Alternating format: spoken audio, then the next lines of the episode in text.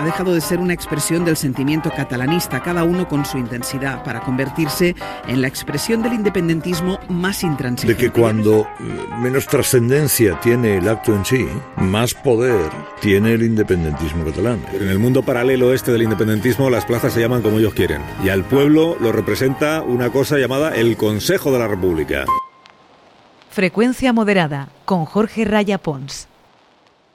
En este martes 12 de septiembre de 2023, la noticia más destacada de la política nacional es el pinchazo de la Diada catalana, convertida desde hace ya años en la fiesta más popular de los independentistas. Escuchen a Ángeles Barceló en la SER. Que apuestan por el diálogo y la negociación para superar el conflicto en Cataluña, sea cual sea, la intensidad o la escenificación de esta voluntad, superaron ayer un escollo no menor con la celebración de la Diada. Fue la movilización menos concurrida, excluyendo las de la pandemia, y ya solo parece atractiva para aquellos que se quedaron en la época del Prusés, capitaneados por una organización que democráticamente no representa a nadie, la Asamblea Nacional de Cataluña, que no se presenta a las elecciones pero que lleva la voz cantante de la intransigencia a una posible solución pactada del conflicto.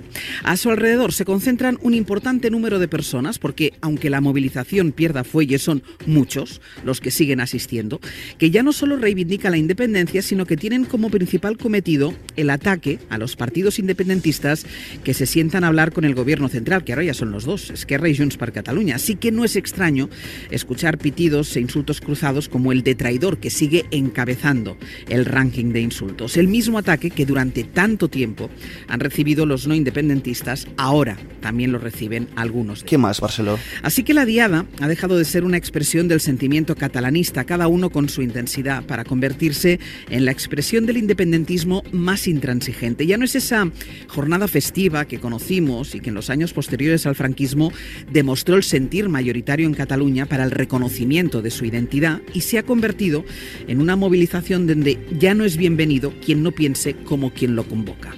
Y el marco que establece la manifestación de ayer es el que condiciona también los discursos políticos, obligados al aumento de decibelios para no ser considerados blandos o traidores, ya saben.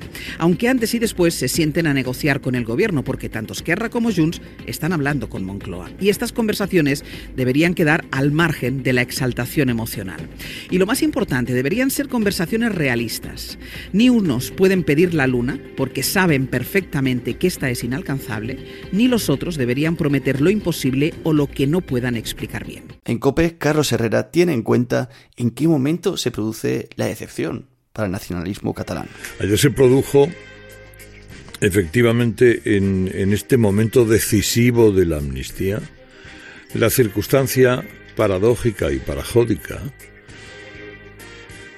de que cuando eh, menos trascendencia tiene el acto en sí, más poder tiene el independentismo catalán. Es decir, tiene menos votos, está peleado, pero sin embargo es mucho más decisivo ahora mismo.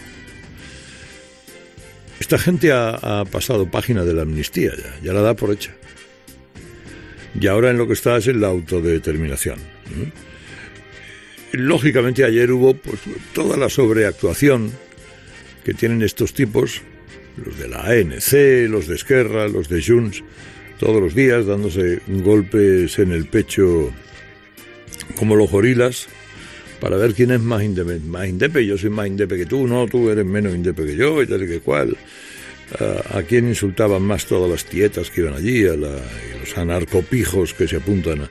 Y en Onda Cero, Carlos Alsina repara en la magnitud de la decadencia. Ciento y pico mil personas, ni sombra de lo que fueron las marchas del movimiento nacional independentista hace 11, 10, 9 años. Tomó la palabra entre los animadores en la manifestación ayer la presidenta de la Cámara de Comercio de Barcelona, verdaderamente entusiasmada, Mónica Roca. No us podeu imaginar la impressió que fa des d'aquí dalt tanta gentada a la plaça de l'1 d'octubre. Es que, es que levitan los, los oradores indepes cuando suben al estrado cada 11 de septiembre. La Plaza 1 de Octubre, dice, bueno, se llama Plaza España.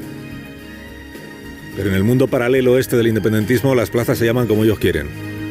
Y al pueblo lo representa una cosa llamada el Consejo de la República, entre cuyos integrantes está Lluís Jack, que abandonó la nueva canción para cantar ahora todos los años la misma canción.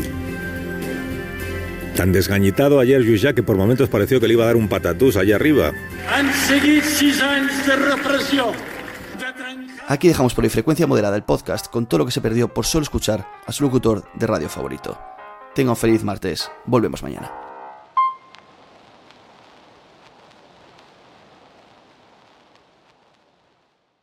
Reducing the amount of waste in your workplace will have a positive impact on our environment and can save your business money. It's also the law in Montgomery County. Make it your business to recycle right. Learn more at montgomerycountymd.gov slash recycle right or call 311.